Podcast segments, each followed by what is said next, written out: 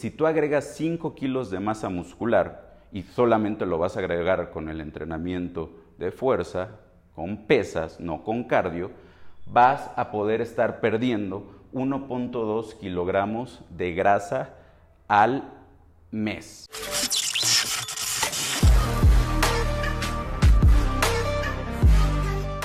Este tema lo saqué de un post que tuvo muchos likes y muchas compartidas. Eh, el sábado lo puse sobre por qué hacer pesas es mejor que hacer cardio para perder eh, grasa. Y bueno, es que todavía el cardio se ve como el ejercicio favorito y principal para todas las personas, personas que quieren disminuir su porcentaje de grasa. Quieres disminuir tu porcentaje de grasa, llegas a un gimnasio y el entrenador lo primero que te pone es media hora de cardio, ¿no? Elíptica, caminadora, lo que sea, cardio, cardio, cardio. Algunos, los que son un poquito más eh, estudiados, te sacan ahí una fórmula eh, donde calculan tu zona de quema de grasa para que eh, todo el ejercicio que hagas o la mayor cantidad de energía cuando hagas el ejercicio de cardio provenga de las grasas, ¿no? zona de quema de grasa le llama. Pero bueno, ahorita te voy a dar dos razones para que entiendas que hacer cardio no es la principal herramienta con la que cuentas a la hora de hablar sobre ejercicio para disminuir tu porcentaje de grasa. Para empezar, eh, bueno, tampoco voy a decir que es malo porque no es que tenga nada contra el cardio. El cardio ayuda a muchas personas, de hecho les gusta a muchas personas y está perfecto. Solamente estamos hablando aquí de qué es más efectivo a la hora de perder grasa, el cardio o entrenar eh, resistencia o pesas. Y bueno, la primera razón es esta. Eh, se le llama efecto o EPOC, eh, que en inglés es Excess Post-Exercise Oxygen Consumption, consumption disculpen mi, mal inglés, que al final de cuentas es exceso de consumo de oxígeno post-ejercicio. Y bueno, ¿qué quiere decir esto? tú empiezas a hacer alguna actividad intensa, imagínate que tú ahorita estás, eh, no sé, en la calle esperando el camión y de repente eh, se te pasa el camión y corres a toda velocidad durante cinco minutos, por decir una cantidad, un número, tratando de alcanzarlo, ¿no? Corre, corre, corre, corre, corres, ya por fin, eh, dos paradas después, te puedes subir. En el momento en que te paras, obviamente no vas a estar como si nada, sino vas a estar jadeando, ¿no? Vas a estar cansado de haber corrido cinco minutos. Y bueno, esto es lo que se define como eh. Algunas personas me hicieron la corrección, que realmente no es corrección, porque estas siglas de EPOC en español significan otra cosa, es una enfermedad eh, pulmonar. Aquí no, aquí EPOC es esto. Y bueno, ¿por qué el EPOC o por qué este consumo de oxígeno post eh, ejercicio te ayuda a eh, disminuir tu porcentaje de grasa. Cuando tú terminas de hacer un ejercicio intenso como son las pesas o el entrenamiento de resistencia, pasan varias cosas en tu cuerpo. Tu cuerpo tiene que recuperarse de todo lo que pasó durante ese entrenamiento. ¿De qué cosas se tiene que recuperar? Este post lo voy a poner después en Instagram por si quieren seguirme en Instagram. Eh, reparación de tejidos, reposición de reservas de glucógeno, toda la energía que salió a la hora de entrenar, eh, limpieza del ácido láctico, todos los desechos metabólicos que tuviste durante el ejercicio, reoxigenación eh, de la sangre, restauración de los niveles hormonales y restablecimiento de, la temperatura. Es decir, tu cuerpo va a luchar, va a tratar de recuperar la homeostasis o el estado anterior que tenía al ejercicio.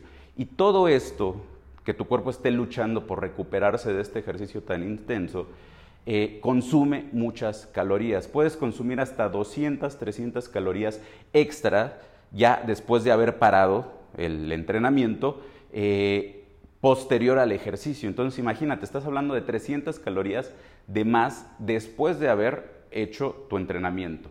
Esto únicamente sucede, hoy puse otro post, si lo quieren ver ahí en mi feed, sobre eh, en qué condiciones eh, se, potencializa este efecto del EPOC. Pero bueno, es cuando es ejercicio bastante intenso, como son las pesas. Esto no sucede con el ejercicio de cardio tradicional, donde estás en una zona de confort, llamémosle así. 30 minutos, una hora estás caminando, alcanzas a sudar un poco, pero te bajas de la caminadora y como si no hubiera pasado nada. Sí, a lo mejor estás utilizando una gran cantidad de calorías, corrijo, a lo mejor estás utilizando calorías procedentes de la grasa al hacer tu ejercicio de baja intensidad, pero la cantidad al final de cuentas no es tanta y dos, estás impidiendo, estás evitando este efecto EPOC porque tu cuerpo pues no va a tener que recuperarse o luchar por recuperarse de nada, ¿no? O sea, metabólicamente no le estás exigiendo mucho, entonces al final de este cardio ligero pues no va a suceder casi nada. Ahora, el EPOC eh, se puede eh, visualizar con esta curva, ¿no?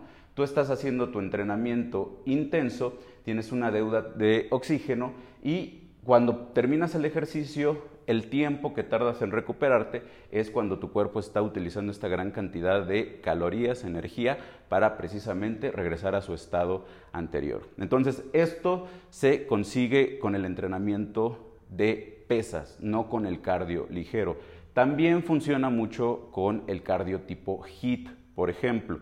Pero bueno, ese sería otro tema. Estamos hablando ahorita del cardio tradicional, el estable, el que le conocen también como LIS, contra el eh, entrenamiento de fuerza, ¿no? Y bueno, segunda razón por la que es mejor el entrenamiento de fuerzas, de, fuerzas, de fuerza eh, sobre el cardio. Eh, tú cuando entrenas para aumentar masa muscular o haces el entrenamiento eh, de resistencia, de fuerza, y empiezas a eh, hipertrofiar tus músculos, te empiezan a crecer, pues empiezas a aumentar el tamaño de los mismos y el músculo es un tejido metabólicamente muy activo, es decir, consume mucha energía. ¿Cuánta energía consume un kilogramo de músculo? Aproximadamente esto no es eh, algo consensado, digámoslo así. o sea, hay muchas eh, propuestas de cuánto sería este número, pero muchos lo cierran en 60 kilocalorías eh, por día. Es decir, por cada músculo que tú agregues, vas a estar consumiendo 60 calorías extra al día. Lo que a lo mejor no es mucho, pero si tú agregas 5 kilogramos extra de músculo, vas a estar agregando sin hacer nada, sin modificar tu dieta, sin, hacer otra cosa de la que ya realizas, 300 calorías de gasto energético diario. Lo que como la otra vez les dije, equivaldría, si esto lo multiplicamos por 30 días, estarías consumiendo 9000 calorías extra al mes sin hacer nada. ¿Sale? Bueno, sin hacer nada, no, estás entrenando, estás, eh, haciendo, estás llevando una dieta, pero con 5 kilos de más. Por eso estás gastando 9000 calorías extra. Ahora, la vez pasada les dije que para perder un kilogramo de grasa se ocupan aproximadamente 7000 calorías. Entonces estamos hablando que si tú agregas 5 kilos de masa muscular y solamente lo vas a agregar con el entrenamiento de fuerza, con pesas, no con cardio, vas a poder estar perdiendo 1.2 kilogramos de grasa al mes aproximadamente. Entonces, fíjense el beneficio que tiene enfocarte no tanto en el cardio, sino más bien en desarrollar masa muscular. Por estas dos razones, es mejor enfocarte, si tu meta es disminuir tu porcentaje de grasa, es mejor enfocarte en el entrenamiento con pesas. Ahora, ¿estamos diciendo que el cardio es malo? No lo estamos diciendo, o no lo estoy diciendo. Lo que estoy diciendo es la manera más efectiva y eficiente que vas a tener para disminuir tu porcentaje de grasa. Aparte, un beneficio que no estoy mencionando aquí es que te vas a ver mucho mejor. Agregar 5 kilos de músculo es crear un físico muchísimo más estético. No es fácil, como lo dije la vez pasada, para un principiante lo va a ser más, para una persona más avanzada pues va a ser menos, pero pues definitivamente te vas a ver muchísimo mejor. Ahora, para hacer una comparativa, puse en una calculadora que les digo que ahí en internet hay varias calculadoras este, de distintas cosas, Puse mi peso, peso 84 kilos yo aproximadamente, corriendo o trotando, porque pues a 8 kilómetros por hora yo voy trotando, durante 30 minutos yo gastaría esas mismas 300 calorías. Entonces, estamos hablando de que haciendo cardio también podría gastar estas 300 calorías extra que necesitaría para perder estos kilos de grasa eh, al mes. Pero el punto aquí es que muchas personas no tienen esta hora extra.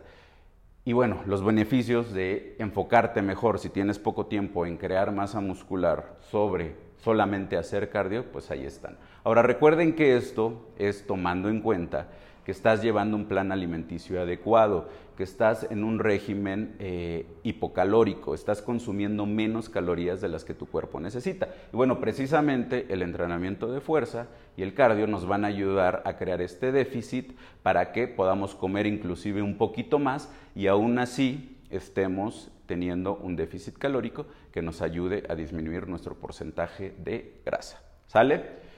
Entonces, espero que haya quedado claro, es su decisión, pueden crear este déficit agregando músculo, viéndose mejor, eh, gastando o utilizando una mayor cantidad de calorías sentados, inclusive sin hacer nada, porque crearon más masa muscular, o pueden seguirse enfocando en todos los días, hacer cardio y cardio y cardio, que no les va a dar mucho más resultado eh, o mejor resultado.